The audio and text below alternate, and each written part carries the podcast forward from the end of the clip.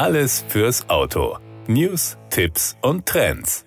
Im Jahr 1971 landeten die Apollo 15 Astronauten auf dem Mond und erkundeten die Oberfläche mit einem speziell entwickelten Elektrofahrzeug, dem Lunar Roving Vehicle. Was Elektroautos auf der Erde leisten können, zeigte im selben Jahr ein ebenfalls einzigartiges Modell, ein umgerüsteter Opel GT. Am 17. und 18. Mai 1971 unternimmt Georg von Opel auf dem Hockenheimring mit einem speziell vorbereiteten und umgebauten Prototypen den Versuch, neue Bestleistungen für elektrisch betriebene Fahrzeuge aufzustellen. Mit Erfolg. Der Elektro GT fährt an diesen beiden Tagen auf dem Formel-1-Kurs in Hockenheim insgesamt sechs Elektromobil-Weltrekorde ein. Der erfolgreiche Geschäftsmann und Leistungssportler Georg von Opel will mit dem Elektro GT-Rekordversuch nicht nur das Potenzial batterieelektrischer Fahrzeuge für die Zukunft zeigen. Der Enkel von Firmengründer Adam Opel führt zudem auf seine ganz eigene Art die Familientradition fort. Schon von 1927 bis 1929 zogen die raketengetriebenen Rekordfahrten seines Cousins Fritz von Opel die Öffentlichkeit in ihren Bann. Am 23. Mai 1928 erreichte Raketenfritz mit dem Rak 2 vor vollen Tribünen auf der Berliner Avus eine Spitzengeschwindigkeit von sagenhaften 238 kmh.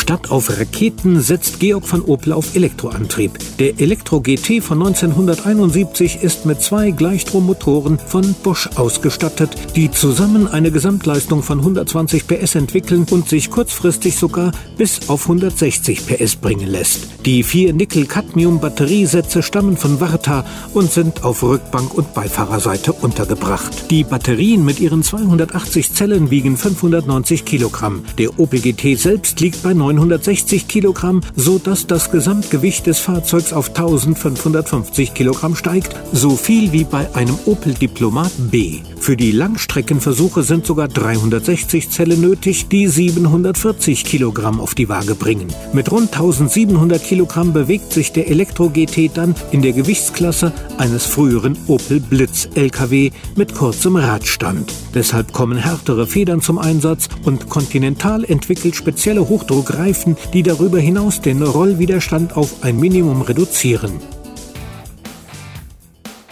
Das war der Autotipp. Informationen rund ums Auto.